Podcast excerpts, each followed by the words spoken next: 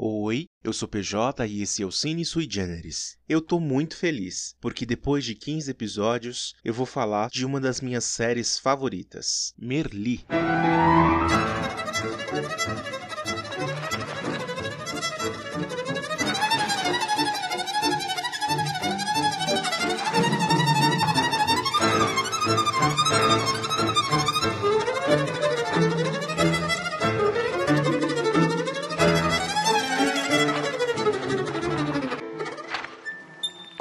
Esse podcast faz parte do movimento Além do Arco-Íris. Busque a hashtag Além do Arco-Íris nas redes sociais e ajude a Podosfera a ficar mais colorida. A gente trabalha com spoiler, então se você não gosta disso, é bom assistir a série Merli e o spin-off dela, que estreou no ano passado, chamada Merli Saperialdi.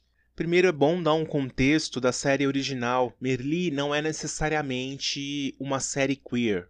Merli é o nome de um controverso professor de filosofia do ensino médio espanhol. Ele engaja à sua maneira os alunos a pensarem a filosofia de uma maneira mais ampla, aplicando os conceitos dos filósofos na vida de cada um deles ele coloca os outros professores para fora da sua zona de conforto. Sabe aquele professor que todo mundo gosta na escola? Merli conquista esse espaço entre eles.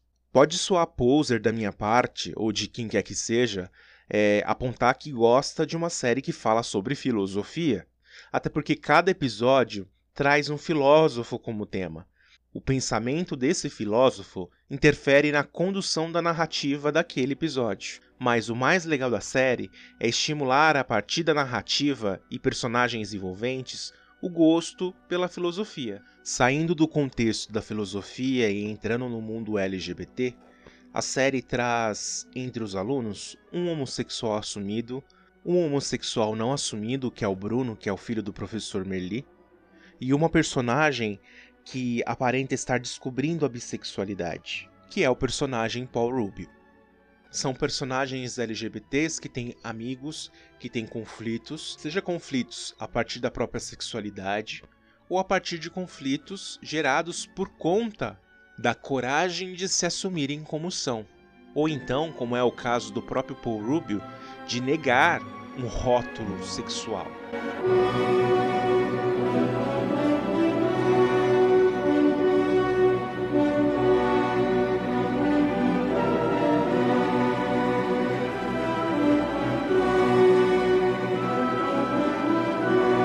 Bergeron, filho do professor Merli, ainda não assumido para a sociedade. Ele é ácido e passa por um processo de revelação da sua sexualidade para as outras pessoas. Não há um conflito interno do Bruno com o que ele deseja ou com o que ele deixa de desejar. Se por um lado ele sabe muito bem que é um homossexual, por outro, ele está resignado a esconder das pessoas essa sua sexualidade mas a paixão que até então ele acredita ser platônica pelo colega de escola Paul Rubio, somada à chegada de um aluno homossexual assumido, que é o Oliver, e que é o oposto dele, Bruno vai sentindo a necessidade de externalizar para a sociedade a sexualidade que ele representa. Uma coisa bem bacana que acontece na série com a chegada do Oliver é que não necessariamente ele se envolve amorosamente com, com o Bruno. É aquela velha história, né, de aproveitar personagens que têm a mesma sexualidade para que elas acabem se envolvendo sexualmente. Nem Bruno, nem o Paul, que vai ter lá suas experiências homossexuais é, no decorrer dos, das temporadas, eles vão se envolver com Oliver. Os três têm uma relação de coleguismo e amizade. Forçar que dois homossexuais não podem ser amigos é o mesmo que dizer que homens héteros não podem ter amigos homossexuais, ou então que um homem hétero não pode ser amigo de uma mulher hétero. Já o Paul Rubio, ele não está interessado em apresentar a sua sexualidade. Ele é muito bonito, ele é muito carismático, é daquele cara popular que é disputado por todos. Tanto é que ele se envolve com vários personagens durante a série da mãe de um colega da escola até com o melhor amigo, o Bruno. Na primeira temporada, ele é apenas mais um aluno do Merli, mas ele vai ganhando destaque nas outras temporadas. Paul chega até a ensaiar o momento de poliamor quando se relaciona com Tânia, que é a melhor amiga do Bruno, e com Bruno ao mesmo tempo. Paul é daqueles personagens que a gente pode dizer que tenha uma sexualidade fluida. Ao contrário de Bruno, que viu necessidade de externalizar sua sexualidade para todo mundo, porque ele já sabia que era homossexual e assim ele queria ser visto na sociedade, o único compromisso do Paul é com a própria liberdade. A ausência de rótulos da sua sexualidade mostra uma visão mais ampla do que a gente entende como sexualidade.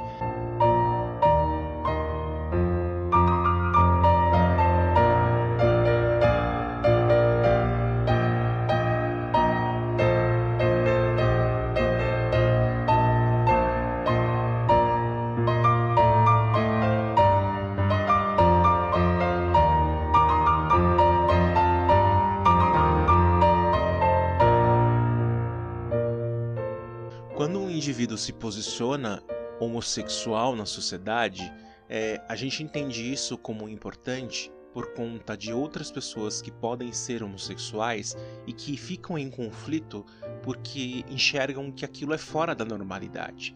O posicionar-se também é positivo. A série é fantástica porque ela mostra aquele personagem que já atingiu, que é o Oliver, né? Que já atingiu essa maturidade da sua própria sexualidade e que assume, e isso não é uma questão, e tem outros conflitos, outros problemas, como todos os homossexuais. Nós temos esse personagem que é um pouco mais introspectivo, que é o Bruno, que ele tenta, num primeiro momento, disfarçar essa sua sexualidade para que não seja visto como homossexual pela sociedade, mas que no decorrer da história ele vai vendo a importância de se posicionar até para que ele possa conquistar a própria felicidade. E a gente tem a situação do Paul, que é uma situação que também merece respeito, que é um cara que não está afim de engajar ninguém e que não se sente necessariamente obrigado a se posicionar sexualmente. Muita gente tem preconceito com esse tipo de pessoa, acha que essas pessoas são vazias ou então que são volúveis e que vão e vêm e que podem se relacionar com qualquer tipo de pessoas, mas é preciso muita coragem para adotar uma postura que seja aberta para a situação. Ele apresenta as situações para um proveito próprio, individual, não por uma necessidade externa porque para ele pouco importa a opinião dos outros sobre a sua sexualidade ou como ele conduz a sua vida. Apesar de não ser uma série queer, Merli é uma série que abre para esse tipo de debate, para esse tipo de discussão, e assim, não fica só na questão do LGBT. A relação entre os pais e filhos, a relação entre pais e filhos e mestres, a relação entre mestres, é uma série fantástica. Não é à toa, porque Merli é uma das melhores, se não a melhor série que eu já assisti na vida. E apesar de ter dado uma tristeza, eu tenho o sentimento de que Merli acabou no momento certo. Ficar estendendo a história do Merli ali com os seus alunos seria pesaroso para o público e isso desgastaria todo o trabalho que foi construído ao longo de três temporadas. Mas o universo de Merli ganhou o Plus, o spin-off Merli Saperialdi.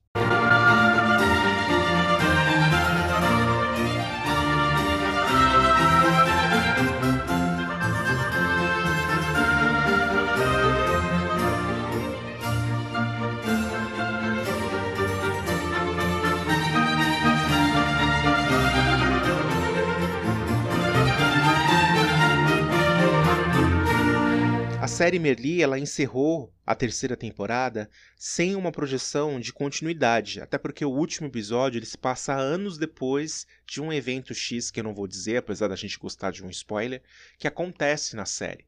Então, depois de alguns anos, todos os alunos se reúnem para confraternizar e a gente consegue ver o que aconteceu com a vida de cada um deles.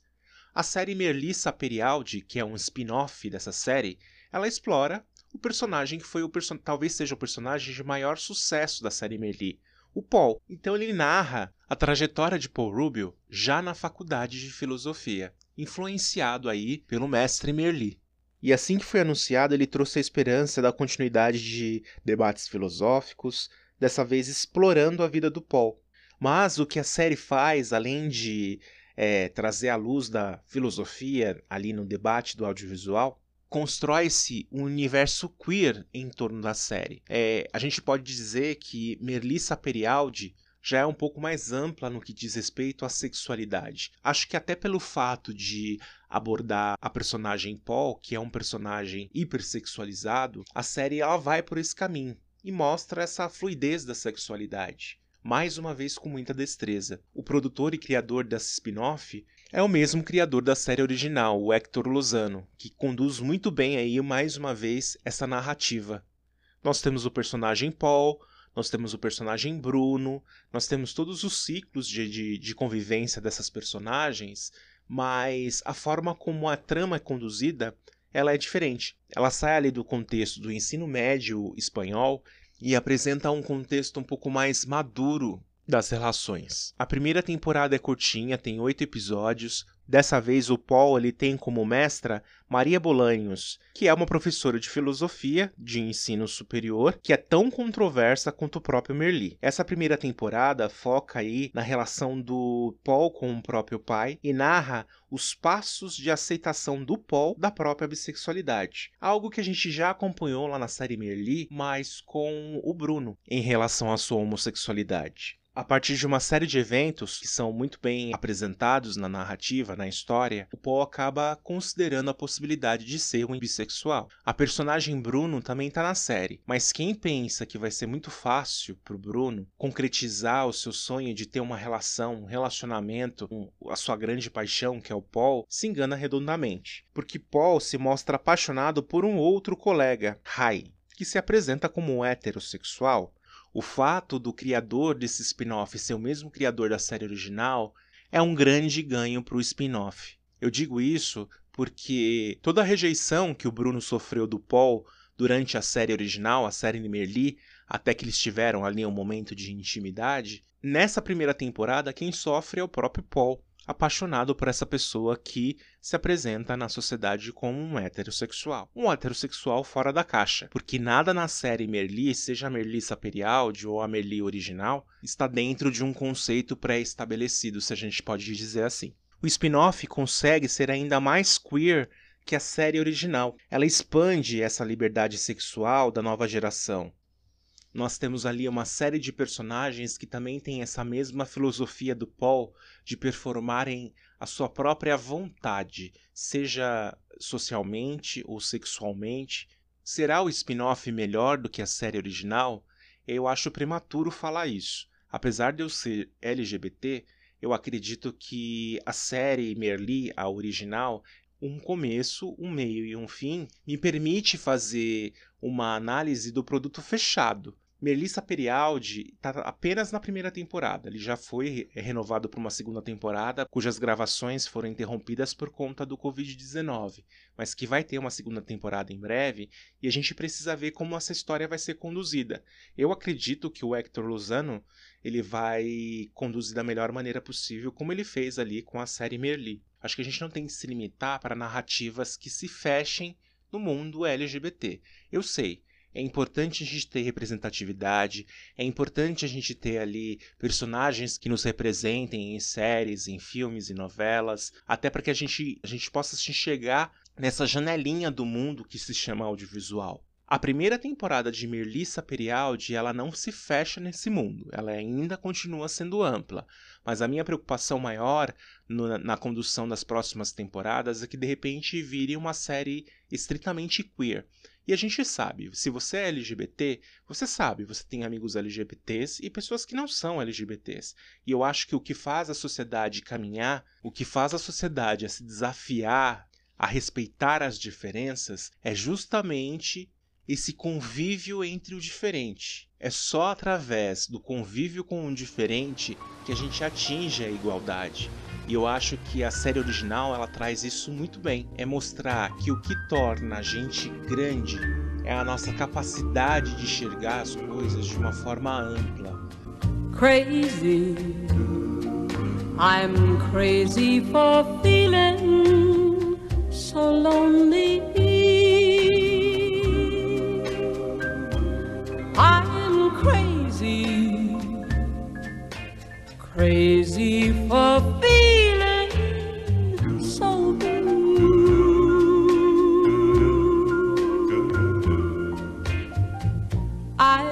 três temporadas da série Merli, elas estão disponíveis no Netflix e a primeira temporada de Merli Saperialdi deve estrear até o final do ano também na plataforma. Se você tem espanhol, você consegue assistir a série Melissa Perialdi na plataforma da Movistar, que é a produtora desse spin-off. Confesso que estou muito ansioso para saber o que, que, vai dar na segunda temporada de Melissa Perialdi. Talvez o fim dessa história a gente já saiba por conta do fim da série Merli, mas como que, que os personagens vão chegar àquele fim é que vale a pena aí acompanhar nesse spin-off um dos melhores que já assisti até hoje. E eu vou ficando por aqui. Você me encontra em todas as redes sociais como pjmorais, PJ do jeito que se escreve. Até a próxima semana. Um grande abraço. Tchau. I'm crazy for trying and crazy for crying and I'm crazy for loving